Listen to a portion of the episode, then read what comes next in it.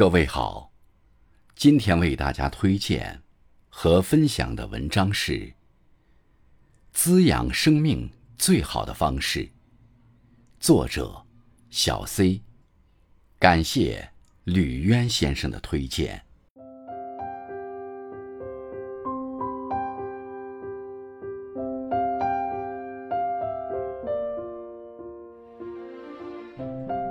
朋友。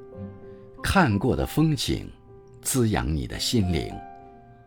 常出门走走，感受风景的美好，既能舒缓我们的身心，还能为生活增添乐趣。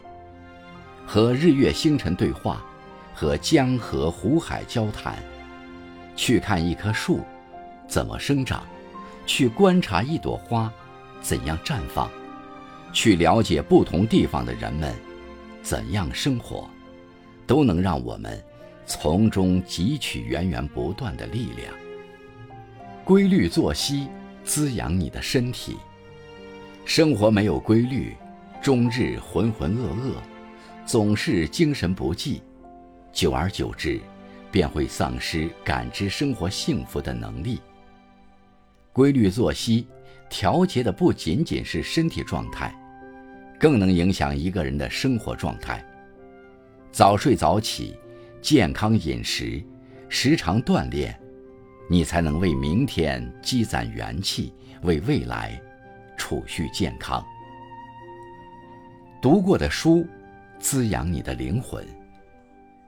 即使工作和生活再忙碌，我们也应该留点时间给书籍。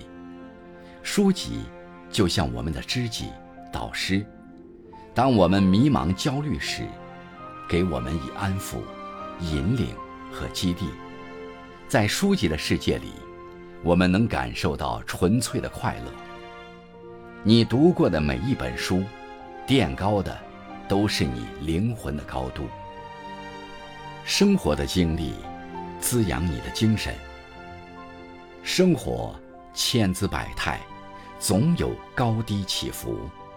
但所有的经历都有它的意义，每一次体验，每一份付出，每一点收获，都会丰富我们的精神，都会延展我们的生命。